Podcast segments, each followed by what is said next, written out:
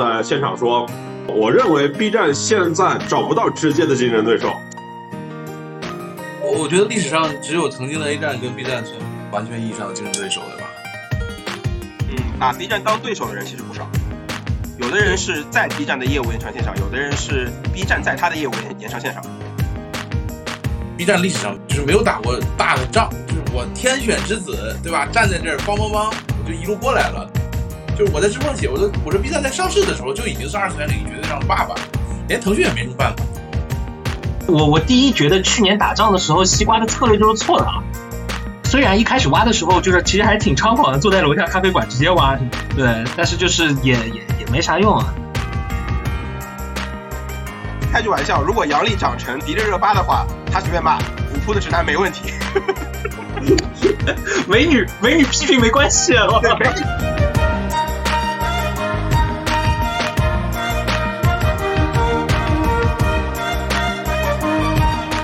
今天 B 站上市啊，我在现场的时候很罕见的听一个 CEO 讲了好久信仰信仰信仰。陈瑞老师他说这个 B 站它是一个有信仰的公司，就是说你一看就可以知道这个 B 站它跟其他的平台的内容它是不一样的。然后我们就来聊一聊这个不一样到底是什么样的迹象。当这个信仰往前走的时候，会碰到一些什么样的挑战？就是一个是他为什么会得到这么多人的喜欢和支持，另外一个就是当他想要去获得更多创作者的信任的时候，他可能会碰到什么样的问题？那岳天，你先讲一讲当时的故事吧。就是你最开始接触到 B 站是什么时候？二零一二年，我作为一个小分析师找案子找到疯了！真的，就是我那个时候扒 Alexa 的中国区排名嘛，把前一百的网站都扒了一遍。就那个时候，Alexa 呃 Alexa 还还管用啊，然后就看到一个网站就排名排名应该差不多四十几吧，就哔哩哔哩嘛。然后还有里面有一个网站可能排名六十几，就是 AT Fun 嘛。然后那个时候就，哎，这个哔哩哔哩这个网站就挺有意思的。然后一看产品做的还可以，虽然它没有手机端，但网站做的不错。然后就拿给我，我当时在家日本公司嘛，所以就拿给我们公司的同事看嘛，然后。他们一看就说，哎，这个东西叫 Nico Nico，在日本叫 Nico Nico，因为他们日本公司就，然后我就拉了一些他们知道的 Nico Nico 的数据嘛，然后他们说啊，这这网站不错，你要么去杭州约他们聊一聊，然后我找了好多联系方式，最后是在 Q 群里面混到他们 Q 群里面才联系上了 B 十，然后 B 十说啊，我们杭州见一面，就那个时候，在二零一二年可能七八月份吧，那个时候他们六十万六十万的 UV。对，二零一二年的时候，其实已经跟 A 站甩开了一大截的差距，对吧？对，就他那时候就是 A 站是三十万的 UV 嘛，三十万 UV 就是、嗯、虽然后起之秀，但已经是相当于流量翻一倍了。虽然就是几十万的 UV，现在听听感觉也是个刚起步的公司。哦、呃，那在后来这个差距是怎么一步步更加的拉大？就是从两倍，今天可能不知道多少倍啊。后来嘛，瑞总加入了呀，牛逼呀！真相，这就是真相。对，就就挺不一样的。就是我觉得瑞总加入，就是整个公司开始就相当于正规化了嘛。你你团队也不是原来的对吧？站长出身啊，然后大家做一个小公司，当时可能只有六七个人，就不是那个状态了。然后肯定是按照互联网一线的公司的标准去拉团队，对吧？然后带起来，把梯度建起来。当然一开始早期的时候还是有蛮多危险、蛮多挑战的。就比如说那个新员工加入，老员工在里面，那他们相互之间没看法嘛？就那段时间其实也有不稳定的，但后来就团队的问题整完了之后就很顺利了，包括融资啊什么，就完完全全按照一家就中国一流的互联网公司的发展路径在那走。哎，就是瑞总加入给 B 站这家公司带来的变化是什么呢？或者说为什么说前期是体量上的差距，可能一五年之后就完全不是一个性质的公司了？对，就是所谓的真正的有一线大厂这种经验的人来操盘一个用爱发电的小破站，它到底让这个小破站发生了什么样的变化呢？其实它里面做的事情还蛮多的，就是首首先第一是你资本上面钱是变多的。嗯 AC 放那段时间就是最早，其实我记得写中国的游戏直播的那个文章的是庄明浩嘛，庄明浩对吧？明明浩你那个时候写了一个就是 AC 放声放送。声放送后来就变成斗鱼了嘛，其实就就阶段性的，你可以认为那段时间的 A 站的主要的那个东西在直播，然后你说那叫 UP 主啊，然后那叫 UGC，当时没有 PUC，就是主要就是 UGC。然后 UGC 的那些 UP 主的很多关系，很多的视频，然后包括外面的搬运的很多东西，那这些还是持续在做嘛。B 站是做的好，而且 A 站就是那段时间，你说你的服务也不稳定啊，各种就经常就经常访问不了。然后然后 A 站的弹幕里面会出现欢迎来到哔哩哔哩是吧？我说这其实说明当时的 A 站可能压根就不具备做一家互联网公司的能力，是吧？是，然后你想后来就不不光瑞总投钱了，然后后面很快 IDG 在二零一一三年、一三年、一四年的时候又投了一个对吧？投后五千万美元的这个这个那那那一轮那一轮算 A 轮吧？我觉得那一轮算 A 轮。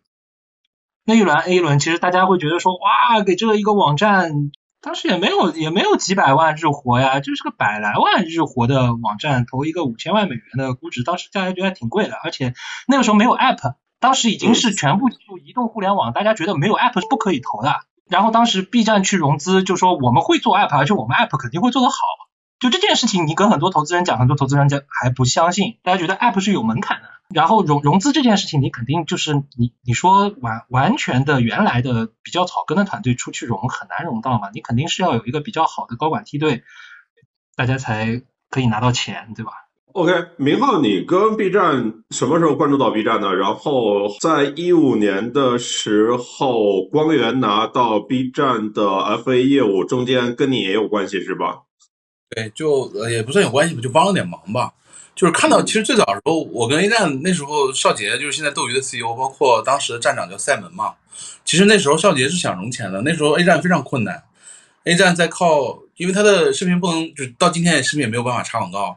他们当时就靠页游的联运跟网页游戏的一些非常非常像狗皮膏药的广告，然后每每个月维持自己的带宽跟服务器，然后他们在武汉成本又很低，就是那样一个状态，就很像一个作坊。然后那个时候他们想融钱也不多，可能想融个几百万人民币，把这个事情做下去。那大概是一三年吧，一三一四年左右，一三年应该是。然后那个时候就还没有什么二次元呀、什么新内容啊、文娱这个赛道，就大家早期一点的基金可能大概感觉上可能有点机会，就去聊了聊。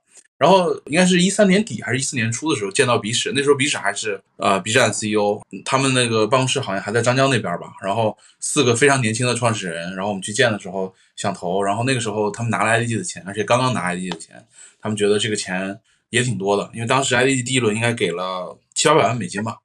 因为你你想就那个时候 B 站还没有太多的。外面的人知道呢，甚至还有一个故事，就是他那时候拿了 ID 的钱，然后就闷头发展，然后那个时候开始出现，比如投资行业开始鼓吹投九零后的 CEO，我不知道大家是否记得这件事情，然后开始有所谓的文娱内容这个赛道，然后大家开始讲故事，然后彼此在这个这个复旦大学的这个演讲上提到他们拿 ID 的钱，然后又没过多久，一四年中的时候出了一个事情，我觉得也很有意思，这个这个这个事情今天在在知乎上还是找得到的，一四年中的时候有一个。匿名人士或者不知道什么人在微博上发了几张截图，这几张截图是 B 站当时做的 BP，这个 BP 就引起了轩然大波。为什么会引起轩然大波呢？因为在那个时间点之前，B 站的很多用户对 B 站的认知还是一个 内心的这个处女地，你知道吧？就是没有被商业化开发，不应该讲这些事情，对吧？然后我我对你是倾注了所有的爱的一样这样的地方，结果你告诉我你在增长，你在做收入，你在融资，你还拿了小米雷军的钱。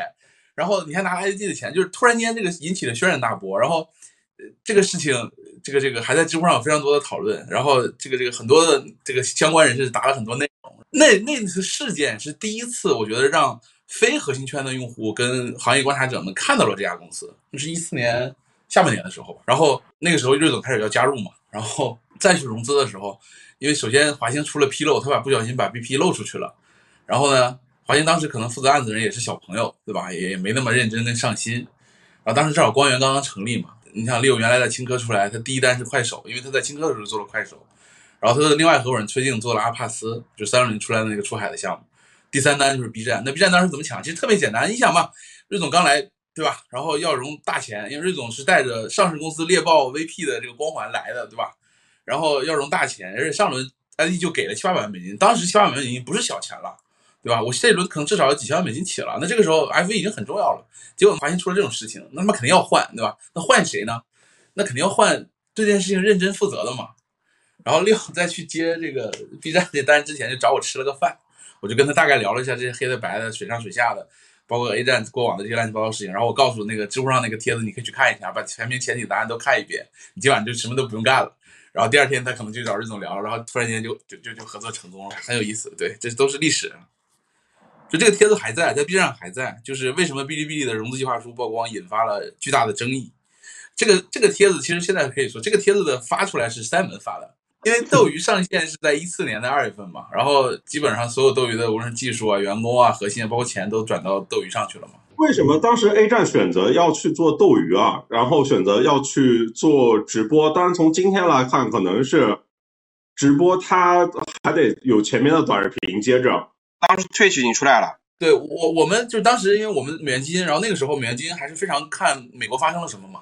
然后我们每半年会做一次统计，就是把过去半年美国所有拿过钱的公司拉出来，然后比如什么基金投的，哪些基金投哪些重点方向。同时我们还会做一个统计，就是比如我们会统计过去一年，比如拿拿了超过两次融资的公司，那他他同一年拿了超过两次，代表他发展的非常快嘛。那其实一三年就是退市，那其实，在那个时候，呃，主流的美元基金已经关注到这家公司了，那自然而然大家会想，那国内是不是有机会嘛？然后就一四年二月份斗鱼测试嘛，一四年四月份正式上线嘛。对，就是正好都连上了，而且又赶上一四年九月份，退市被亚马逊九点七亿美金收购了，哇，这个就就就炸了，就就瞬间对吧？中国第一批游戏直播平台就全都出现了，然后大家会觉得，我操，已经十亿美金了，美国那这边对吧？至少三亿美金起吧，对吧？所以就所有事情就都来了。OK，接着成，你二零一零年的 B 站是什么样的？然后你看它是，你当时为什么用它呀？我其实说是二零一零年开始用，但是其实早期。我用 B 站用的比还是比较少的，因为那个时候大家对 B 站的印象就是一个最早最早就是有点类似于 A 站的一个镜像站，就东西也差不多。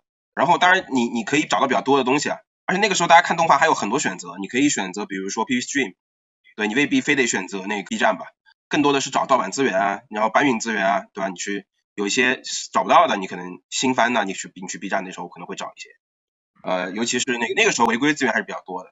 你要说瑞总加入 B 站影响最大的，我觉得两个事儿，一个是二零一四年加入 B 站以后正规化运营、正版化战略，这是一个大事情。第二个事情是那个，我不知道你们还有印象吗？一四年加入 B 站之后，他他第一时间把那个呃卡总就是李宁拉过来，然后因为卡总原来是猎豹的 HRD 嘛，对吧？然后还拉了一个人叫高楠楠。那是 B 站最早的那个游戏部门的负责人啊，当然后来因为那个贪污受贿，对吧？然后这个后来被瑞总送进去了啊。但是就是从一四年开始，B 站的这个游戏业务就是开始出现了一个真正意义上的有有看得见希望的大的收入业务啊。就在这之前，其实 B 站是真的是不挣钱，就纯纯靠烧投资啊，挺惨的。就那个时候，包括刚刚那个那个明浩和岳岳天总在说那个 BP 泄露的事情，其实也是。那我们作为用户什么那么大反应，也是因为这个原因，就是因为 B 站给大家塑造的那个形象，在大家面前那个一直塑造的形象是，我我非常穷，我没有收入，我还不我还我还不发广告，对吧？然后那个我连带宽都快搞不起了，我的服务器都快搞不起了，大家有钱的捐捐钱，有有力的出力啊，谁谁谁谁捐点技术过来，说是谁捐点钱过来，谁捐个服务器过来都可以。就这种一个公司，要突然间爆出来说我拿了八百万美金，对吧？呃而呃这这这这不不可想象的一个事情，对吧？呃，拿几千万人民币，我靠，你开玩笑，五千万人民币，你说你你没钱，我靠，对吧？你这个在扯淡啊！我当时印象很深，我记得除了那个帖子，我记得一六年还是一几年还爆过一个帖子，那个帖子是讲那个什么 B 站那个什么血洗老股东，什么那个外面号称拿投资，然后又跟内部说公司运营不下去了，然后要把老股东一些股股份回收什么的，啊，就这种各种各种各样的黑稿。就当时基本上就是说，我觉得大家这这个行业的人对 B 站是非常嫉妒的啊，因为因为其实有一个统一的认知，包括刚刚也问为什么那个 A 站为什么不重视，对吧？其实也不是不重视，因为首先 Twitch 是一个确定的答案，就是我只要干，对吧？我就九点九点七亿美金，对吧？国内就能起码搞个五亿美金，对吧？我只要干啊，我只要干到干到老大，我就五亿美金了。然后那个，但是二次元那个时候是，别说那个时候，到今天的还有很多人，其实我包括我个人在内，我认为。真正的所谓的二次元是一个很小众的领域，就是只是 B 站从完全的纯粹的二次元走出来了，它从二次元已经变成了所谓年轻人的一个站，对吧？它不是仅仅代表二次元亚文化。如果你只是仅仅代表二次元，还是核心向二次元亚文化，那真的非常非常小。今天都可能未必能突破两百万 DAU。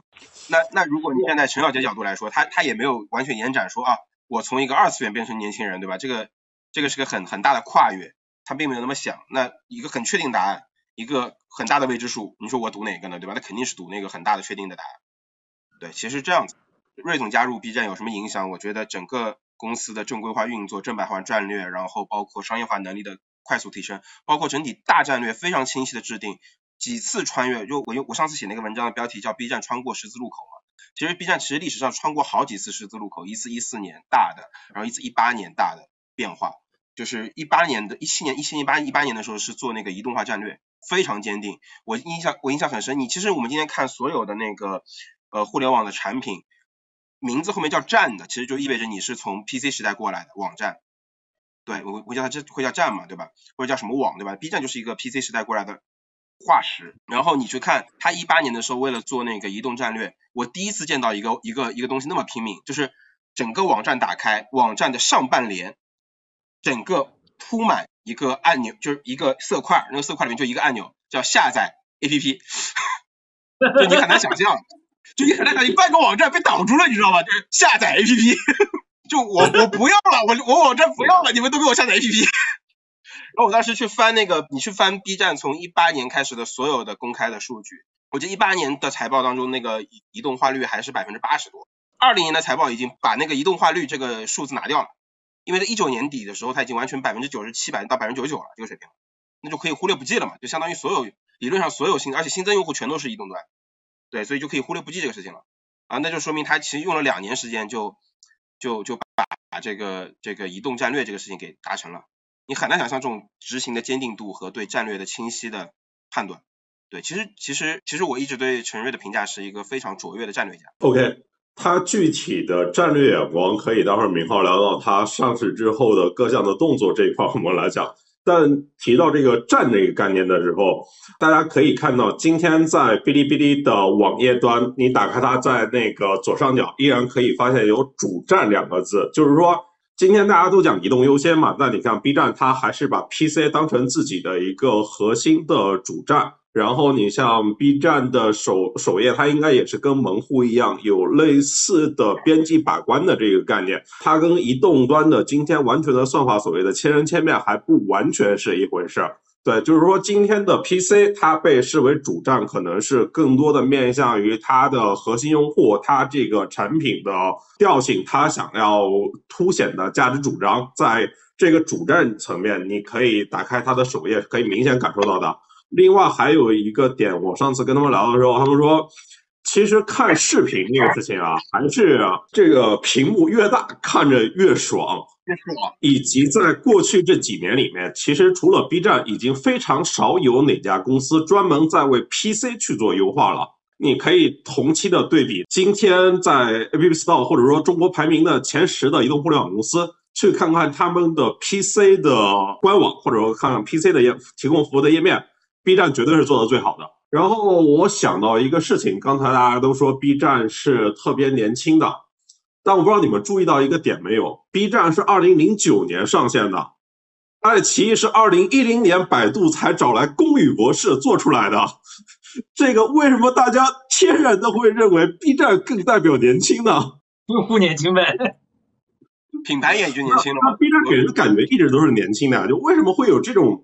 这种落差的这种感觉呢，或者说 B 站它跟别人不一样的那个点，它到底在什么地方呢？B 站第一波用的人都是小学生啊，小学生、初中生，对吧？这些人这经过了十年，也不过就是刚大学毕业，工作两三年，他肯定是年轻的。你视频网站用户，对吧？我爸我妈也都用，肯定总体来说品牌调性，包括它里面内容的调性，你你叫中老年人去看哔哩哔哩也是很难看懂，它就是品牌层面就是年轻的。这会不会跟一个层面有关系呢？譬如说，在二次元里面，动漫它可能就是叫纸片人，对吧？就是有一些人，譬如说我们的父母这一辈，他天然的他就是只看那些连续剧，他就不看动漫。就是有一批人，或者说年纪大的一批人，他天然的就不怎么接受动漫这种形式。是的，就是首先有几个有几个事情可以说明啊，就是动漫在这个日本兴起，差不多是呃七八十年代的时候。然后黄金发展是八十年代末九零年代初。你想那一批在日本动画发展最黄金年代的人，现在是几岁？他如果在那会儿是十五岁的话，现在得是几岁了，对吧？啊，九零年如果十十五岁，对吧？那现在的话就应该是四呃四十五四十五岁，对，四十五岁中年人，中年人。然后我今年三十三，我是在中国动画最最火的那个时代，就是你叫九零年代初，然后那个到两千年初这一段时间里面，就到禁禁播令出来之前这么一段，就引进日本动漫最最火的那段时间里边出生的人，然后那个我会童年的人应该这么说，童年的人，所以。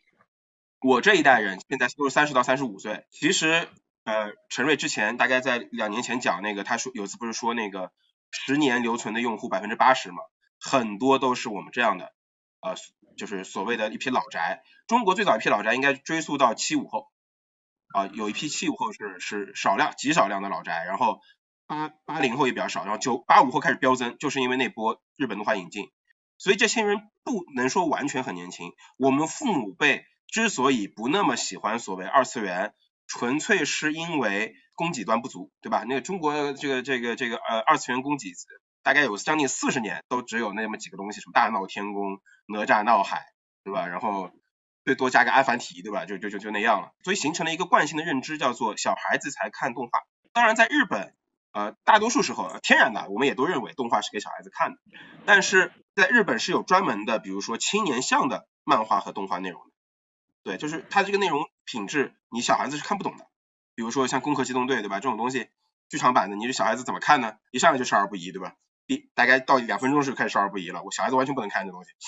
你可以想象的是说，呃，内容供给端的不充分，然后那个偏见以及长期的思维惯性，我就导致了这个事情。然后，当然从很长远的来看，我觉得也很难想象，在到了成年还以看动画为主。所以 B 站现在也不完全以动画为主。对吧？B 站大部分用户看的还是那个呃 PUGB 的东西，对吧？就是 UP 主创作的东西，这个其实是留存的秘密嘛，对吧？可能看番的是群核心用户，我到现在也追番，但我一一周大概也就追一个番，就是可能就看一集到两集结束了，对我来说就结束了。它它对我的意义跟那个比如说爱奇艺可能最近的热播剧一个道一个道理，差不多道理。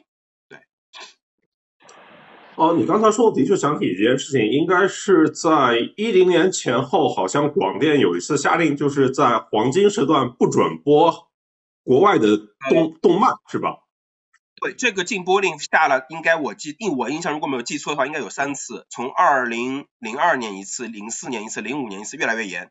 就一开始是限播令，到后来是禁播令。一开始只是说你地方台那个播的日本动画，就是说好像只能是晚饭以后才能播。然后后来就是到了后来就是索性就不能播了，就到我零五年之后就完全不能播了。这个也是我印象很深。我当时写那个对年轻人做些研究，当时就就讲那个 B 站怎么兴起，包括当时 PP Stream 对吧，就是爱奇艺的前身之一怎怎怎么兴起，就是呃年轻人就是那时候大学生，我那我我那年读大学嘛，然后零五年的时候啊零呃零五年开始，然后我是零六年读大学，所以零六零七这几年学生本开始进大学市场。然后零零六呃零五年开始推那个大学宿舍宽带进户，然后宿舍宽带进户跟那个别的地方宽带进户不一样，比如你看你家里如果进一个宽带，它算一户，但宿舍里边宽订宽带，它是一人一一人一条线，算四户。对，所以你要是那个做宽带的人，你想你你你会怎么冲冲 KPI 对吧？那肯定推大学啊对吧？而且大学就是它是一个 to B 业务对吧？一谈所有的人都接进去。啊，就是就是很快的就把那个宽带接入率提上来了，然后那你把宽带借给我了，你得让我看东西啊，你得让我有东西看，对不对？有东西用，不然我这宽带接了不用啊。他就那时候那时候就是打游戏，然后魔兽世界对吧？然后那个开始看那个视频啊，所以 PP Stream 那个时候其实是很猛，非常猛，就各有各有各的问题。B 站最后其实是有点后发先至的味道，它不是说呃跑得很前面。OK，像 B 站它自我定位，它其实是今天已经说的比较清晰了，它是一个视频社区。就是说，它不是游戏公司，它也不是视频网站，然后它也不是社区。你像今天那个瑞总在现场说，这个我认为 B 站现在找不到直接的竞争对手，大家怎么看呢？就是 B 站，如果 B 站觉得自己没有对手的话，那谁会拿 B 站当对手呢？以及谁可能会去威胁到 B 站呢？我觉得历史上只有曾经的 A 站跟 B 站算完全意义上的竞争对手，对吧？然后今天。他现在的业务状态，我们当然可以拆，对吧？他有游戏、有视频、有 UP 主、有生态、有商业化。但是确实，我们无论从用户定位还是这个公司本身的定位而言，中国今天的互联网所有平台级公司来讲，没有一家是他真正意义上的对手。当然，你可以说抖音是，啊，西瓜是，对吧？快手是，爱奇艺是，但是都不太一样。然后它的这个特殊的定位，也是它过去这一段时间以来一直被。市场也好，被用户也好追捧的核心原因所在，就是它确实没有真正意义上明确的对手。某某个阶段，可能在某个业务上它是有对手的，但是那个业务也并不足以代表它全部的全体。对，所以，而且你像昨天晚上咱们聊的时候，B 站历史上没有打过仗，就是没有打过大的仗，就是我天选之子，对吧？站在这儿，梆梆梆，我就一路过来了，对吧？就，天 B 站是自己玩崩的嘛，跟他没关系啊。对，就天选之子，对吧？对手瞎折腾，我就疯狂弄，然后直接干到，就是我是觉得，就是我在直播上写，我说我说 B 站在上市的时候就已经是二次元领域绝对上的爸爸了，连腾讯也没什么办法，对吧？这个定义到今天没有任何变化。那他从一四一五年正式化，郁总进来之后到融资到上市，一八年上市到今天一样的，那它它变得更丰满，更更丰富。然后，我觉得天选之子真的是，对，就是确确实啊，就是在发展过程当中没没打过什么大。大一点的仗可能会有碰到一些波折，对吧？嗯，把 B 站当对手的人其实不少，呃，叫岳天和浩呃明浩讲的特别好。但是把那个 B 站当对手的人很多，有的人是在 B 站的业务延长线上，有的人是 B 站在他的业务延延长线上。比如说，呃，那个知乎，知乎就是理论上是在 B 站的业务延长线上，并且知乎还有个问题，知乎原本是一个社区，它原本是一个问答社区嘛，然后它是图文化的，那它必然要去做那个。视频化战略，对，那他做视频化战略的时候，就忽然间就就发现，哎，现在最大的视频社区是谁？是 B 站，那知乎也也也想挑衅 B 站，B 站也也想挑衅知乎，对吧？就双方互相看对方不顺眼啊。但目前看，有从体量上来看，知乎似乎还不堪一战，啊，他们的矛盾更多的发生在用户和公关层面，就是用户互相黑和公关互相黑，对。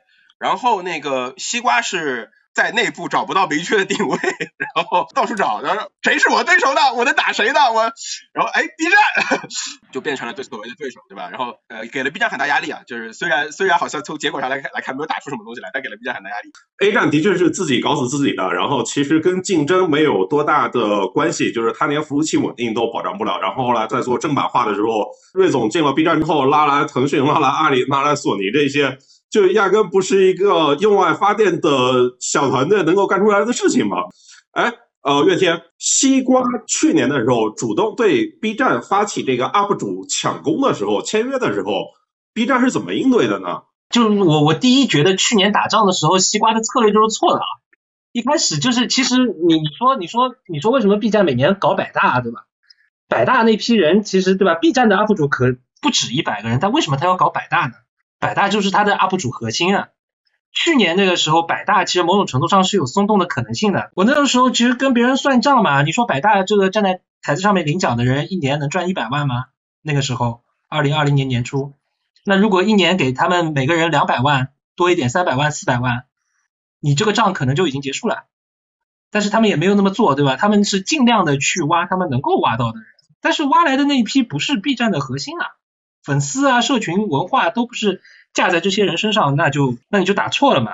虽然一开始挖的时候就是其实还挺猖狂的，坐在楼下咖啡馆直接挖，对，但是就是也也也没啥用啊，对吧？放放了一个巫师的烟花，对吧？往天上巫师财经放了一个超大的烟花，告诉大家，对吧？你们可以过来找我谈，但是也谈的不对啊。然后去年其实都怎么说呢？西瓜的策略有错，所以就是那那 B 站后来看明白了，就也不慌了。然后他把一些。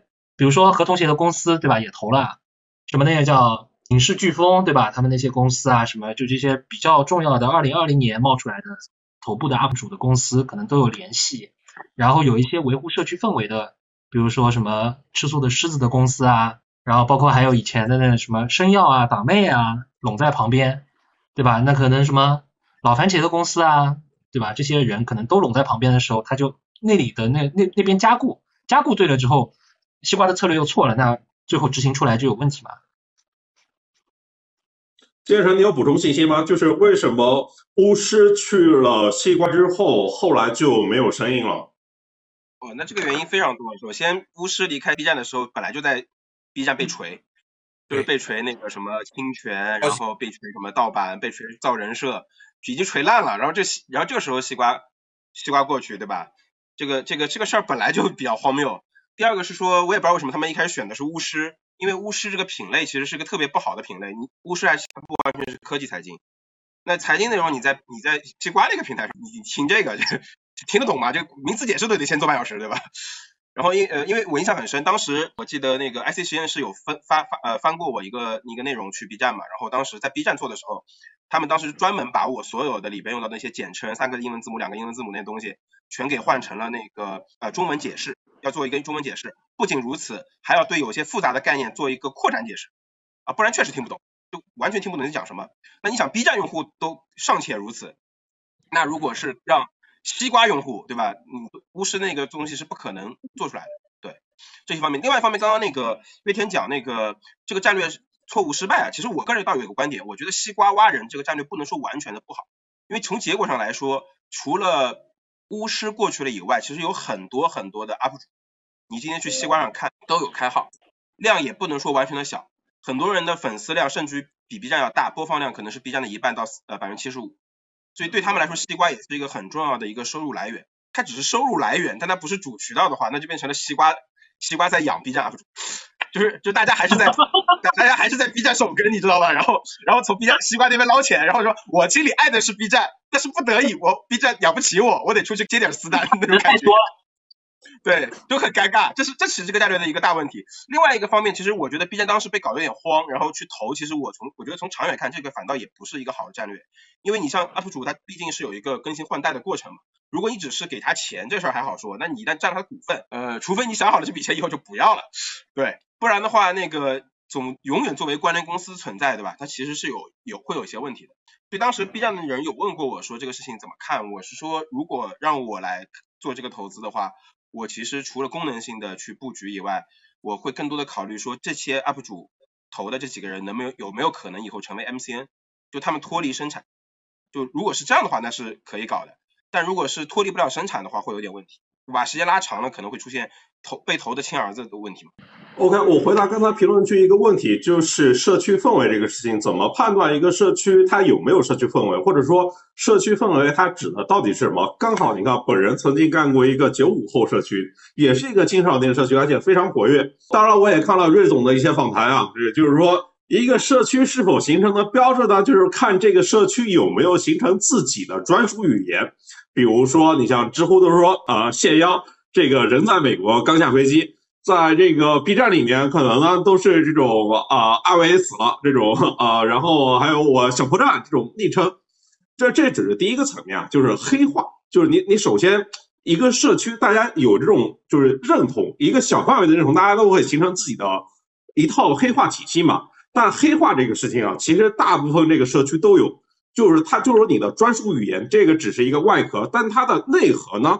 还是说你聚到了这一群相同属性的人，而且你真正想要成为一个强势社区的话，还是你要站在这个鄙视链的高位，然后你有没有什么可以往外去传播的那个强势的文化？你有亚文化，甚至说你能够去影响主流语境这个传播文化。你像 B 站的鬼畜，然后当时就前两年吧，就是在 B 站真正破圈之前。其实首屏一天到晚都是挂蔡徐坤打篮球的这些东西，然后我们再看这个虎扑好了，你像，呃，我不说好跟不好，我们只是在聊社区这个东西。社区，你像虎扑，他就直白的说，我就是要做直男这个群体，我就认为直男是对的，男人跟男人在一起才会更爽。然后你看，当他碰到像杨笠在男女性别对立的时候。冲在第一线的全都是虎扑步行街网友啊！开句玩笑，如果杨笠长成迪丽热巴的话，他随便骂虎扑的直男没问题。美女美女批评没关系，啊对美女美女随便骂，美女骂我骂我。B 站确实啊，B 站文化氛围也是它的一个壁垒嘛，这不很难形成这个东西啊，它就是典型的一个，它都不是个 social media 对吧？它就是一个 community。通过视频来形成 community 还挺难的，对吧？抖音和快手现在也还是 social media，没有 community。这这个我刚看到有个朋友在问，就是为什么它能形成弹幕社区？没国际全全世界来说几乎没有啊。这个跟刚刚那个问题其实是一套问题。就首先全世界有啊，就这它是学 Nico Nico 的，所以日本肯定有啊，这是第一件事情，就是日本人在做在我们先啊。第二个事情是，但是这种产品其实非常的少，这个其实我个人认为它跟社区形成是有很大关系的，就是说所谓的弹幕，它其实不是一个加在视频上的一行字，而是针对视频当中那一帧那一刻的内容作为 topic，大家对那个内容进行探讨、进行互动、进行讨论的一个。匿名的聊天室，在那一刹那，然后 B 站的弹幕，你可以你可以去翻全中国所有的呃有弹幕功能的社区，只有 B 站目前为止依旧坚持要考试啊，尽管考试的门槛在不断降低，但只有 B 站才是坚持要考试，通过合格了才能够发弹幕，也就是他给发弹幕这件事情设置了一个门槛，而且曾几何时这个门槛非常的高，这就意味着说你必须得跟我的社区的当中的原有的文化。得认可，调性得一致，甚至于你本来就是这种文化的受众，你进来你才能够发弹幕。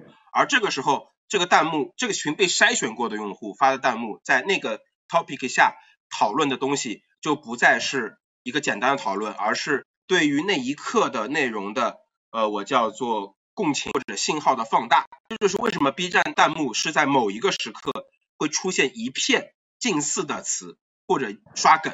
这个所谓的梗就是情绪的放大和信号的放大，然后这就是典型的社区化，因为这个梗一旦被放大了，它就变成了所谓的梗，就变成了暗暗语了。而那个弹幕所代表的梗，就是高度的信息密度的产物。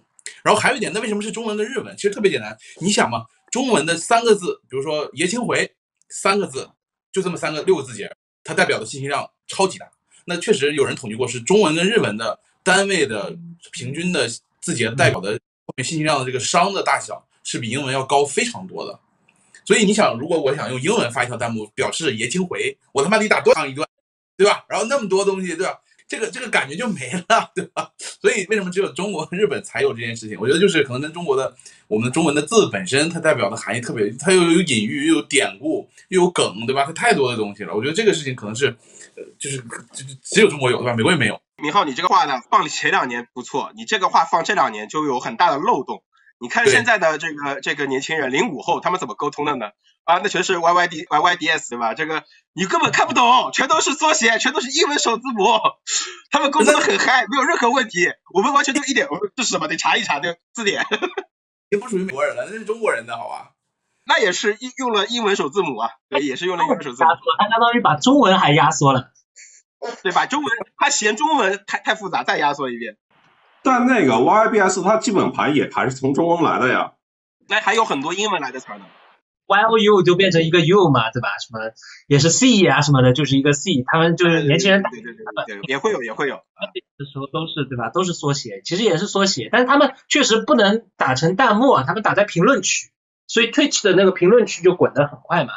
B 站啊，它到底是一个视频网站还是一个游戏公司呢？你像去年，你像今天，卡总说了，这个这次融资呢，前百分之五十以上，我们都是要去投向这个内容创作的。去年就像《风犬少年》和《说唱新时代》，这个明显就是要，呃，当然自制内容是一方面啊，还有这个 PUGC 啊，还有这个 OGC 这个事情，他花的力气好像更多偏向这个网视频网站这一波。当然，别人还他跟视频网站逻辑又不一样啊。他说：“我用这个精品内容来塑造认同，然后来去做流量的新增、做增长，然后我用 PUGC 这个创作者生态把他们都给留下来。但不管怎么说，实际上他更多的精力是在往视频这一端去走，对吧？啊，岳天，你怎么看这个事儿呢？我先讲讲吧。那个视频这里，我觉得首首先，B 站不是一家经常进攻的公司。”就是他其实非常少进攻，他基本上就是想办法先守住，然后在守的过程当中等对手出错。他整体来说战略风格是这样，所以不太主动进攻。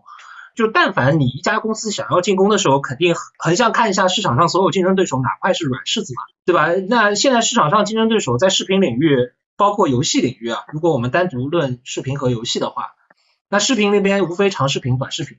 那短视频是字节和快手嘛？对吧？那那无非就是想一想，说我能不能拼得过字节和快手，还是说我在视频这边我能够拼直播啊？我去打斗鱼虎牙，还是我去打爱奇艺和腾讯视频，对吧？腾讯视频可能我我我我不弄啊，但是爱奇艺感觉还能打一点。大概大概是这么一个逻辑吧。然后那个游游游戏那边嘛，就是上海这边感觉感觉那个游游戏公司都挺强的，对吧？然后你自研很难打，打打发行吧。我刚才很好玩，你知道吗？下午下午把那个叫 Q 四的财报又翻出来了，我发现那个叫就游戏的分成成本大于了游戏的收入，B 站啊，对，所以就是游游游戏这块虽然说好像。其实 Q 四的收入，游戏的收入也是小于 Q 三的收入，但是这可能是个常态，每次 Q 四都是这么掉的，要看它 Q 一的收入有没有数量级的增长，能不能能不能往上面跑百分之三十。但是就是游戏的收入它，对吧？你如果要急速提升，你要不流量有大增长，要不你就直接发行改自研，但自研又很难做，所以你可能环顾一圈，好像这么多竞争对手当中，长视频网站好像试试看啊。试试看。刚才那位同学聊这个，当年我们玩天涯也不亦乐乎，凭什么认为社区就有未来？你发现 B 站这个社区跟天涯那个社区很不一样的。天涯主要是在讨论时事，它流量第一的板块叫那个天涯杂谈。当年的时候，当然后来变成了娱乐八卦呀。你像 B 站的主流是什么？就是你如果大家还记得跨年晚会的话，大家都在喊爷青回，爷青回，那其实都是我们历史上知道那些。经典作品的相关衍生品的再现啊，就是我们在进入这个社区本身，我们就有一个非常强大的共识了。譬如说，如果是一个动漫爱好者，那个什么三大民工漫，或者说有什么历史上特别高峰的作品，有什么神曲，我们都是心里面知道的。然后我们是基于这里面一系列去做讨论的，就是我们有特别多的共识在里面。然后它跟视频网站其实也不是同一个东西，因为你像视频网站，它其实就是一个播放器啊。你可以把网易云音乐跟 QQ 音乐再去做一个类比。我说经典概念意义上的这个网易云音乐，你看今天很多年轻人都会觉得他们也很喜欢，喜欢它的原因也是因为它有社区感。它社区感来自于什么呢？来自于它的评论区啊。你像丁老板丁磊，他当时在做网易云音乐的时候，第一说就是我一定要让这个产品变成一个在线的产品，因为之前的那个产品就是音乐产品，大家使用的主要场景是什么？都是用耳机在听的呀，然后都是关闭屏幕或者在后台里面播放的呀。你像现在网就是网易音乐就让你变成一个前台来看嘛，然后来看评论区，然后 B 站就更往前走一步了。其他的网站你可能就是只是看视频网站，但是现在有弹幕这个东西，你得把手指也放进来，就是你的眼睛和手指都得跟它在一起，就是你的注意力是高度集中在这个产品里面的。我讲一下 OGC 的那个话题，接着讲，其实 B 站做 OGC。呃，我觉得这个话题有有几个点啊。第一个，OGC 比较容易发现啊，就是我们大家容易注意到他做了大量的 OGC。其实 B 站做 OGC 很早了，我记我印象当中最晚不会晚于那个二零一八年，我一八年就看到他们有在做 OGC 内容了。比如说那个他那个一九年，哎，一九年还一八年跟那个一一八应该是一八年跟那个效果做的那个故事王，大家可以去翻一翻。王建国最早就是在那儿，这个不许说那个谐音梗，对吧？包括再往前，他还跟那个宋青他们做的那个叫什么那那几个。很快的那种类似于肥皂肥皂比较搞笑剧吧，这样的内容其实很早就在做啊。宋庆龄公司 B 站也投了，我记得如果没记错的话。所以说他们其实 OGC 内容做的很早，只是原来不出圈，也没有做的特别好，也在学习摸索中，你没注意到，对吧？所以二零年的 OGC 做特别好，什么那个那个那个说唱新时代，什么风犬少年，大家都好评如潮啊，所以我们注意到它了，这是一方面。另外一方面是说，呃，它的那个 PUGC 的业务呢，不太容易被注意到，它的进步和。改良，我今天写那个文章里讲，它其实整个二零年它的那个 MCN 入驻率是翻了五倍，包括在西瓜进攻的时候，这个时候那个下半年那个王宇阳同学非常厉害，他们在西瓜在进攻在签 B 站 UP 主的时候，王宇阳同学去领军啊，然后把那个很多那个 UP 主签签下来，守在守在了 B 站，这件事情他们的那个 UP 主签约率大概提升了百分之三百左右，就翻了三倍。对，我比觉当时这几波业务的这个核心的。KPI 有一个就是保证头部 UP 主的开播率，就是对对吧？外围的很难竞争的情况下，先要内挖嘛，往内挖自己已有的东西，然后提升这个业务嘛。就是当时可能也没有考虑说，或者没有那么考虑西瓜竞争的问题，他至少当时内部自己定的 KPI 就是这样的。对，而且他们内部当时做到什么程度？不仅是说给钱或者给什么，他们给那个就是百万以上的那个 UP 主，只要肯做直播的，就配俩运营。一个 up up 主配俩运营，帮你专门去研究怎么把你的直播做好，让你挣到钱。这是一件我觉得在别的平台很难想象的事情啊，就是很运营做的非常重，就就为了把事情给做好。呃，所以说我觉得它 P P U G C 也并没有被落下。然后还有一个原因就是第三件事情就是它本身的那个弹幕，就是它它的社区其实体现在弹幕上面，所以你 OGC 不管多长，只要是能够有制造梗的，能够被大家互动的，其实就 OK，没有那么糟糕。其实 OGC 的更多问题是成本，而不是那个会削弱社区这样的问题。对，两亿人是总数，社区是以块分的，就是你爱好的才是你关注的社区，这也是 B 站它比其他产品解决的好的一个地方。你像之前在 PC 上面，就是日活超过一千万之后，其实只有一个贴吧，它解决了这个问题，就是人和人之间它不互相打架。这个，那还是贴吧，它是靠搜索这个极为精细的用户的表达，然后它落到了一个个吧里面去。但你像在移动端，这个信息分发机制它就完全失效了。但在 B 站，它其实靠一个一个的领域来做划分。然后你像今天大家都说，呃，譬如说半佛会说他是知识区的 UP 主，说敖厂长会说是游戏区的 UP 主。其实大家都是在一个一个的区里面。就像今天我们看明浩，大家第一反应就说，OK，这是一个知乎大 V。明浩，你是知乎哪哪个领域的大 V？大家其实并不知道你是哪个领域的。财经吧，财经。你自己都不确定对吧？但这个事情在 B 站非常确定。那个我说一下啊，其实我们这里边有俩知乎大 V，一个明浩，一个月天。月天是我是看着月天写那个投资札记，然后那个明浩是那个那个那个小兵。那个前面前面有个话题啊，就是那个 B 站的推荐算法落后字节多少条街。这个东西就很有意思，就是老老是大家会把就是这些大的互联网公司大家摆在一起，就比如说在讨论 B 站的时候，一定要什么快手啊、字节啊都要放过来，那也都想对吧？字节的愿景是什么嘛？字节字节想想看对吧？要不要打 B 站？到底它的 ROI 是怎么样？我觉得字节对吧？想要挑战的肯定是中国中国互联网的第一把交椅嘛。那那那人人家上市都是几千亿目标对吧？想办法奔万亿目。我觉得都奔万亿目标去的一家公司，对吧？那 B 站现在还比它要小很多，所以不不是说两家公司在算法层面有怎么样的比较的，而且算法算法跟当年那个叫那个叫搜索引擎的逻辑是一样的嘛，它是一个正循环的东西，就是对吧？量越大，引擎越好，引擎越好，量越大，它就是自己会滚过去，它数量用户集都得到那个规模，我觉得两家公司不能在这个上面来做比较啊。对我补充一下，月天讲特别好。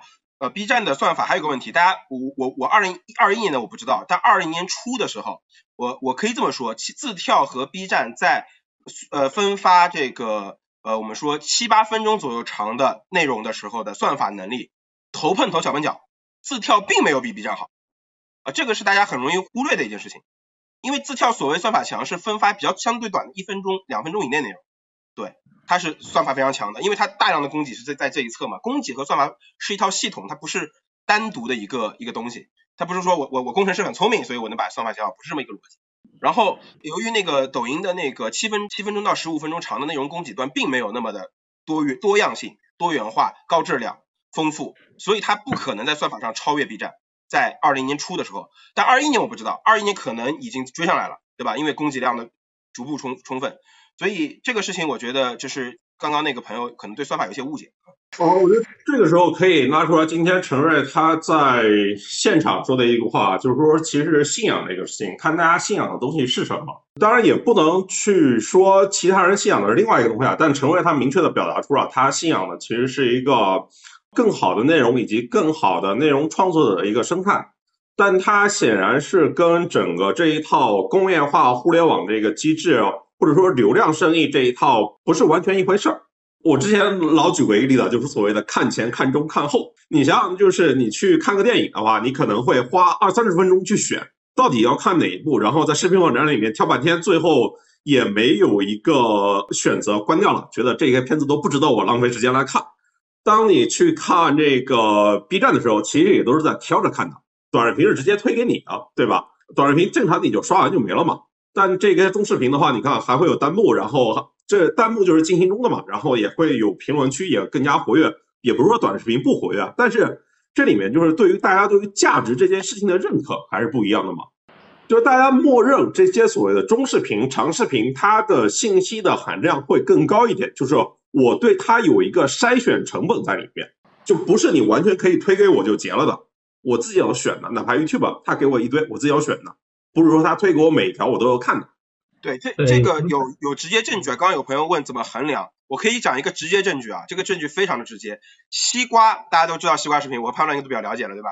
西瓜视频也做了大量的呃，他们认为可能符合他们用户的类 B 站的这种中长内内容，但是他们做了做了那么久，他们最后最后最后最后发现数据最好的是什么呢？永远是长视频，就是那种影视剧的 cut 节选，永远是那个。那你说你算法不是很强吗？你怎么还挖掘不出用户喜欢的呢？啊，不是，他挖掘不出来。那你说你说啊，你说的是西瓜，我说不好意思，字跳是用推荐中台，推自跳是通的啊，他们推荐中台。如果西瓜做不好，他们可以借调借借调抖音的推荐人过来。实际上，据我所知，原来那个那个他们的那个推荐算法负责人文佳，文佳其实就是任立峰就卷卷是文佳减一，然后所以西瓜的事情文佳是参与的。这人就是当年抖音做起来的推荐算法负责人，没能解决西瓜的推荐问题，好吧？那就结论，我我直接就抛结论给你，自跳没有解决，但 B 站好歹留存在那儿，你看得到，对吧？我我说头碰的脚碰脚，可能还是对字跳的一个高估啊。我看昨天西瓜同学的极客里面发了一条消息，我觉得非常好，就是说审美这件事情它是主观的，但美它是客观的。啊这是姚帅讲的话，姚帅就是之前西瓜的运营负责人，最近刚刚又回去重新负责西瓜了，可能 B 站的人也不知道。咱们继续往下推吧。啊，你像一八年的时候啊，这个 B 站上市，大家都说你怎么能够游戏占比百分之四十，是不是太高了呀？只依赖 FGO 一款游戏，对吧？但你到这个市场认为它是过度依赖游戏嘛？到今天二零二一年的时候，你看大家说现场就有人问啊，这个游戏的占比是不是逐年降低啊？这个是不是基本盘有问题了呀？这个事情，明航来讲一讲这个过去三年间游戏市场到底发生了什么？对，为什么同一个问题大家要产生了完全不同的看法？你的刚才数是错的，上市的时候游戏占百分之六十，六十里的百分之八十。B 站运气很好，找了 FGO，然后撑到它它的体量够上市，然后 FGO 完成了它历史使命，然后所有人认知你就一款游戏，你的这个基本盘不稳，你游戏又占比太高，就这个逻辑在前几年就是一直都在。所以呢，你看 B 站所有的过去这几年的这个这个每个季度这个财报一发，除了我们每次讲破圈用户量增长的，一直在讲我们的增值业务对吧？我们直播业务，我们电商业务，我们在涨，我们在占比在下降。啊，咚咚咚调到上个季度，突然就第一次可能游戏业务占比不是最大的了，然后这个时候突然间就是你环环顾四周，发现游戏行业好像变了。这个你原来作为二次元绝对领域的爸爸，你发现哎，好像产品端更强势了，是吧？我作为发行方好像也签不到最最最头部的产品了，最最牛逼的产品只把我当广告商跟这个渠道方了，也不给我发行了。然后呢，那游戏业务，然后那为什么会出现这个变化？然后我们再看整个的中国的大的这个整个互联网内容平台的变化。所有的内容平台全部都在过去半年疯狂的弄游戏，字节快字节已经不是过去半年，是过去两年多，对吧？快手、腾讯，甚至包括大的游戏公司、大的平台全部都在弄游戏。为什么弄游戏？大家发现做了这么多东西，发现最后还是游戏挣钱，还是游戏稳定。而且你会发现，我们看就是 A P C I 你统计的过去，比如说中国二零二零年 A P 十到 Top Ten Top Ten 收入的排行榜的产品，你今天文章也写了嘛？七八款是运营了五年的产品。对吧？如果你一个牛逼的能打的产品能够在榜上站五年，那代表那这件事情已经够扛一个周期的了呀。你过往对游戏的一些偏见跟冷漠的角度，就是觉得东西不长久、不持续，已经不是这样的了呀。然后 B 站就会讲，那比如说，我觉得三年之前张一鸣可能想过，妈的一定要干游戏，无论如何都要干，不计成本、不计方式，对吧？投、买、收、合作什么都可以，就是要弄，flag 往这一立，没有任何动摇。两年多了，对吧？直到今天，他还在花几十亿美金买一家公司。那 B 站现在也也面临这个问题，自研怎么弄？弄不弄？这个事情就是大家都知道，今天的游戏行业已经变成正规军到不能再正规军的年代，对吧？原神他妈五百号人做了三年，那今天已经变成军备竞赛了。那你敢扛这个军备吗？就就我我觉得这个这个我我们可能作为旁观者，对吧？我们作为旁观者可以以这种相对戏谑的角度去谈这件事，但是作为你你比如说今天你是瑞总，我觉得这个问题就是你需要想的非常多。对吧？虽然 B 站一直也也也在投资游戏，也在做很多的尝试，跟很多的业务的运营，跟包括张峰负责游戏业务，就他们在按正常的节奏在走。但是确实，在游戏这个关键词的这个市场变化，在过去这大半年的时间里面，太太疯狂了。刚才就在我们聊天的当下，腾讯投了《黑神话：悟空》，但凡好一点，全部收入囊中。对，就我就我就写了五个字，我叫与自己和解。就是我觉得游戏这件事真的太有意思了，对。我觉得先续一个问题啊，就是两个问题聊一聊，就是现在上海的游戏圈到底内卷到什么程度了？然后另外一点，怎么看字节收牧童这个事儿？乐天，你先聊一下这个。不是，就是去年就是上上海就是十亿利润人民币利润规模以上的公司，对吧？就就五五家五家头部嘛，对吧？你什么叠叠纸鹰、角米、阿尤利蒂斯，对吧？牧童，牧童原来不被那么关注，但人家其实一直做的挺好的。然后人因为他也不在国内市场做，所以人家不知道，其实，在东南亚老早把王者荣耀，对吧？格格瑞娜代理的嘛，格瑞娜就是。去做吃鸡去了，他就他就不做 MOBA 的。其实牧童是非常强的。你如果真的是要讨论收，而且确实人家要愿意卖啊，牧童是这么多公司当中不多的有可能会出现卖的情况的公司啊，对吧？他也是比较正常走资本路径，有好几个资方在里面。然后在过程当中，说实话打仗这么过去几年还打得挺累、挺艰苦的。然后所所所以你看他们的管管理层在收购之后，他们也。也其实就是有有人走有人留下嘛，对吧？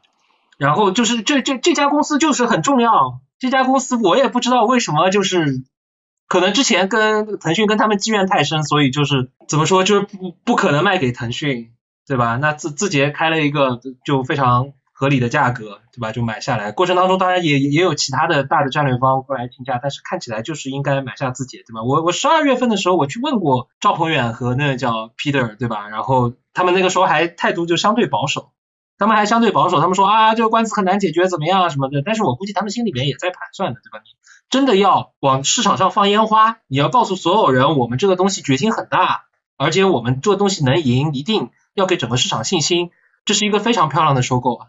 对我我的对比就特别简单，就是你你拍了你你之前总写过那个字节当时收 Musically，我觉得是一样的，就是 Musically 把一个从零到一做的很不错的东西交给了一个更有能力的人，让它变得更大。呃，牧童也类似，当然它可能时间更长，但是你想牧童的产品就是，你想过去这两年多，自从字节成立游戏事业部开始做游戏，无数的媒体大概每一个两个月都会写字节游戏的业务状态。到今天，所有的结论没有什么变化。第一，不太行，对吧？自研不 OK，有休闲可以，但是重度不行，对吧？然后人才难挖，对吧？然后你跟游戏基于你已有的这些内容生态的关联没有办法建立，对吧？所有的结论都是一样的，没有什么变化。可是当牧童的牧童的游戏是一款大 DAU 的 MOBA 类产品，又是在海外运营的，对吧？然后它又跟电竞做结合，就是直播、电竞、短视频。跟 TikTok 所有事情全部连在一起，当然我们想的都是完美状态，对吧？是背后的整合乱七八糟，呃，肯定还有很多问题，但至少一切事情有了抓手。你在闷头做自研的时候，很多遇到的问题你是连不上的，现在是可以连得上的。当然对自己的挑战也很大，对吧？团队管理、后续的整合、乱七八糟所有这些事情，但至少我觉得这笔这笔买卖真的到这儿真的天作之合。不一样啊，就是当年收购 Musically 的时候，背景是抖音在国内已经起来了的，然后它做国际化也还 OK。哦，我我是觉得跟因为我对游戏不熟悉啊，当然我可能会对于这种新流短视频更熟悉一点。你想想，今天的字节的游戏是它在自研这部分没有完成的时候，就收购了一个更成功的一个团队。之前 Musically 进来的时候是属于一个被整合的团队吗？那今天牧童进来之后呢，整合字节的自研团队吗？然后我我我再爆两个八卦来求证一下，难得有机会求证。我听说那个牧童收购的过程当中，Pony 马也出场了，然后那个字跳那边是呃那个一鸣亲自下场的。呃，听说是先有了腾讯的 term，然后再去拿着条件去跟那个字节谈，字节全部答应的。我说的东西也不靠谱，但这是一个一个 rumor，因为我我我觉得明浩刚刚说的特别对，就是牧童跟字节其实理论上逻辑上业务逻辑上更搭嘛。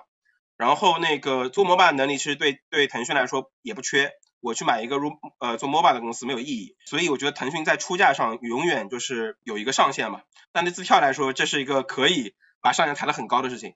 而另外一方面是说，腾讯现在投资的大的逻辑，其实在找未来十年的呃领先的这个新的模式。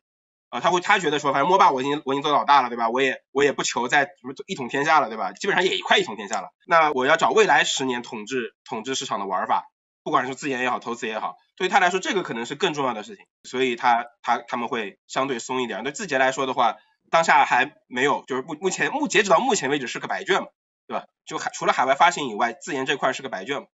反正卷子不管你做的多漂亮，你没你没交卷，对吧？你没交卷，老老师说时间到了，你卷怎么不交呢？对吧？我我就不交，对吧？那肯定不行。所所以所以你总得你总得给个答案嘛。哎，我问一个问题啊，就是为什么腾讯游戏最近往死里就是投资这个，感觉在疯狂出手啊？这个怕了怕了，真的怕了。这个事儿其实很多人认为跟原神有关，但其实完全没有。我必须得强调一下，跟原神完全基本没有关系。这个事情发生的时间点应该是去年的年初，不是今年啊，不是去年的年底，因为因为原神什么时候上的嘛，对吧？所以这个事儿的发生的时间点其实是去年的年初，所以不，首先肯定不是原神导致的。这个事情跟二次元有关系吗？有关系，但是绝对大的关系吗？也不是绝对大的关系。就首先说那个以啊，这个以下言论全部代表我不代表这个腾讯投资部啊，只是仅代表我个人的观点。我认为腾讯投腾讯投资看到了说呃。由于那个渠道的一个变革，就是说大家现在游戏的发行不走那个腾讯了嘛，因为我的流量也不在不都在腾讯唯一垄断，我可以通过 B 站，我可以通过 Tap Tap，我可以通过抖音、快手去分发我宣发我的游戏，包括海外渠道。所以说，当发行能力减弱的时候，它对市场的控制力就被削弱到一定程度。而另外一个趋势是，所有的游戏厂商因为渠道多了以后，大家可以搞自自发行、自发行化这件事情，自发行化一下子把他们的毛利往上拉了至少百五五十个百分点。对毛利高了以后，就是这是一个这是一个幸存者幸存者偏差嘛，就是虽然大家还是成功率很低，但是一旦有人成功了一次，我现在可以挣到以前几倍的钱，那么我的这个现金流就变得非常好，然后变得非常好以后呢，我就可以拿更多的钱去做大工业化投入的呃多款项目，就像米哈游可以拿出一亿美金去做原神，同时还在做崩坏四，你敢想，原神可不是原来的重点项目，崩坏四才是。啊，就之之前我们圈里有个有个说法叫做为什么原神不叫崩坏四？原神不配，就你还有认为原神不配，不做的还不够好，啊，就他不配叫叫崩坏四啊，所以你就可以想象一下，就是大家有多少钱可以去投入去做更牛逼的东西，在这种情况之下，那你你去想，呃，腾讯就会慌啊，因为本来大家只是做一些可能不一定是玩法创新，更多是审美创新、内容创新角度的事情，对吧？突然之间那个或者是跟风，对吧？忽然之间有帮人手里多了很多现现金，然后也不也不跟腾讯发行合作，然后就拼了命的那个那个搞搞研发，你也不知道他在捣鼓什么。那万一他捣鼓出一个下一个时代的这个 MOBA 怎么办？这种概率就变得非常的可怕，就是这种未知性其实是很可怕的。腾讯突然明白了，说我靠，我有那么多钱，我为什么不跟大家交朋友呢？就算就是就有点刘邦那个感觉，就是呃非刘而王者天下公既之，那为什么姓刘都可以当王呢？啊不甭管是不是我我的我的儿子。哪怕是我的侄子，好歹姓刘啊，对吧？下一代的这个原神如果出来，那好歹得是我腾讯投资被投公司吧？最差最差，我得接受这个结果，我不能接受说这公司跟我半毛钱关系都没有，我的商务连门都打不开，对吧？这个是不能接受的。就我我经常说句开玩笑，就大家给给面子，让你的商务进门，大家如果不给面子，不进来又怎么样呢？又怎么样呢？我我又不在你这发行，我又不在你这宣发，我什么都不干，我的广告都不打，我收入都不，你的广告收入都不给你。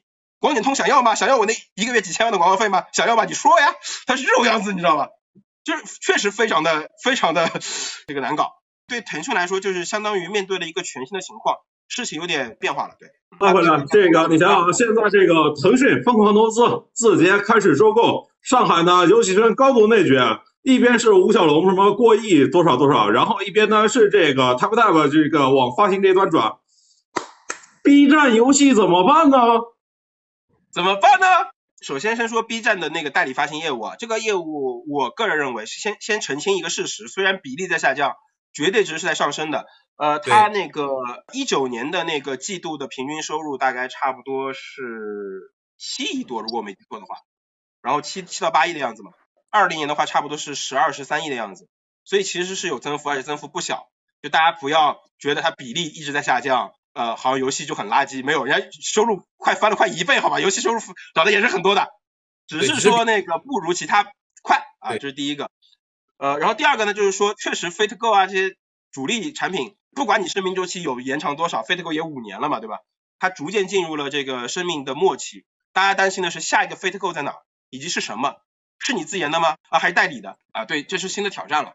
但总的来说，就算这件这种事件拿掉。呃，代理发行业务未来就是除了海外，国内的业务保留率其实很低了。因为但凡现在能活下来的厂商，大概率的不会把发行交给 B 站，不会把发行交给任何人来做。然后那个像国内像 Gamera 他们做做 Steam 的发行，那是真的可以做。为什么？因为那都是三五个人的小团队，他们根本就不可能有发行能力。然后所以他可以做这个业务。但是我们问个问题，比如说呃，我们就讲戴森球吧，对吧？这种小团队或者了不起仙梦这种小团队，他在拿到了腾讯类似于腾讯腾讯这样的爸爸的投资以后，他下一次发行还会交给 Gamera 做吗？啊，我觉得很难说。非常难说，就我做 FA 的，我有我深有体会。当我的客户拿到一笔大钱之后，下一轮还会找我做吗？很难说，非常难说，一切皆是未知数。你你需要重新销售，甚至最后他会告诉你，你们谁来卖都没用，我就是要自己做，我就要毛利。所以这种情况下来说的话，B 站即便去做 Steam 的发行业务，也很难继续维持发国内发行线的业务的这个成功率。而那个海外其实还有可能，因为海外需要本地化 local 化嘛，它有大量的运营工作要做，所以还可以继续维持一段时间。但是你说还能维持几年呢？我觉得很难说。对，敢自研是必须的啊。明浩怎么办？B 站的游戏，我觉得是挺难的一个问题啊。实话实说，我觉得是挺难的问题，就是在自身业务的构成中的占比、产品的选择，包括跟日本那边的合作。你像，其实去年 B 站有一款很核心的产品叫公主链接嘛，他他其实也在尝试各种各样的推广方式，包括跟 IP 合作，包括用各种各样的推广。但是游戏就是他他被他被迫的被卷入了一个更高级的战争状态里，就是他只能去找自己的差异点跟。不同点，然后同时也要去匹配你的这些所谓的泛的在游戏里竞争对手的策略，无论是招人的策略、产品的策略、推广的策略，所以就是挑战挺大的，真的。我觉得这件事情就是游戏确实在涨，可是你你这边翻一翻，对吧？你从几亿到十几亿一个月，可是中国的手游已经两千亿的盘子了，对吧？你明年可能更大，而且出海明显看上去越来越猛。那如果比如说去年就是两千亿的盘子，一千亿的出海的这个这个这个盘子，那明年比如到四千亿、五千亿，然后你不过才在里面占个几十亿，那对吧？那怎么弄呢？就是我觉得真的挑战挺大的。当然，我觉得这件事情不是我们今天才看到的，我觉得腾那个 B 站内部早就也想过这些事情。他对啊，其实 B 站也有投资，一直有投资相关的游戏公司，然后。他有坚在坚持自己的策略，包括签很多头部的产品，但是还是可能没准还需要再等等等一点运气，或者等点什么。就是你像马良这个事情，就是他来自于比如早年二次元游戏的代表，就为什么会有二次元游戏这个说法，是因为当年剑娘那个时候，其实 B 站在这个领域的影响力、能力、边界，然后他的所有这些事情是跟今天完全不一样的，所以呃是是个挑战。但是如果这个事情能跨过去，那他就相当于很在很长的时间内保住了自己的这个基。那反过来讲。能不能再用一些简单粗暴的方式，比如说，其实 B 站之前也投过一些，包括瑞影自己其实也投过一些不错的游戏公司，那能不能极端点我收进来呢？就像自己收木桶一样，也可以，对吧？那这个，但这件事情的决定就更更大了。它它比之前，你说 B 站最近是收是收那个动漫嘛，灰梦嘛，那这个量级上已经差很多了。而且 B 站本身的就是业务的现金流是亏的嘛。就是他自身业务又不赚钱，对吧？在现阶段，他要破圈，要营销，要所有这些事情。我我觉得这个事情，就当然可能因为是最近一段时间，因为你像我们三个人上次活动是讲这个事情的，就我们可能关注确实比较深一点，跟想的比较多一点。那整个 B 站，我觉得在瑞总心里，就是游戏可能只是业务一块儿吧，他他也会愁，但是没准他也有也有方式去做改变，所以我们等着看就行了。然后我看你那 PPT 里面写说，现在 VC 行业就是这两年 To C 互联网和文娱组消失了。现在都是投游戏的，没有了，这个组根本没有了。我要失业了好吗？都要失业了好吗？我我我差点因为他们快失业了。因为你想吧，你想过去这五年不三三四年时间里面，纯正的在线的类的产品，对吧？我们不算 O2O，不算交易，不算电商，纯产品化的项目，就比比如社交也好，呃，在线的社区也好，还是。什么东西也好，娱乐化的什么东西也好，你想到有什么大的变化？可能唯一能大家听到比较多的，可能就是比如 So，对吧？它可能到了十亿美金这个量级，你想不到别的什么东西了。然后还有一点很现实的问题在于，这个领域从政策角度来讲，也不是，比如说 A 股的欢迎的东西嘛。然后呢，你你看广广平也打了嘛，广平是在今日负责这条线的嘛，对吧？一样的呀，就它不仅仅是文娱内容，它整个 TMD 相关的这个 To C 领域的这个。互联网的投资都是一样，你像最近热点是消费，对吧？是硬科技，是半导体，是芯片，是 AI，是这些东西嘛？我觉得这是没有错，但是对于我们看了这么多年的这些人而言，就是你明显能感觉到身边小伙伴越来越少了，就这个感觉。失业了怎么办呢？月天，我自己对啊，就是你你说基金规模层面，你你很难投到新的，对吧？移动互联网都已经十年了，然后你说现在这个阶段突然间冒出来一个移动互联网产品特别牛逼，不太会，都是对吧？成长期靠后的项目了，对吧？顶多它还没上市，对吧？那那些你去参与一点，估计可以。但是你说在这个时候你早期去发掘一个项目，从头开始做，真的还挺难的。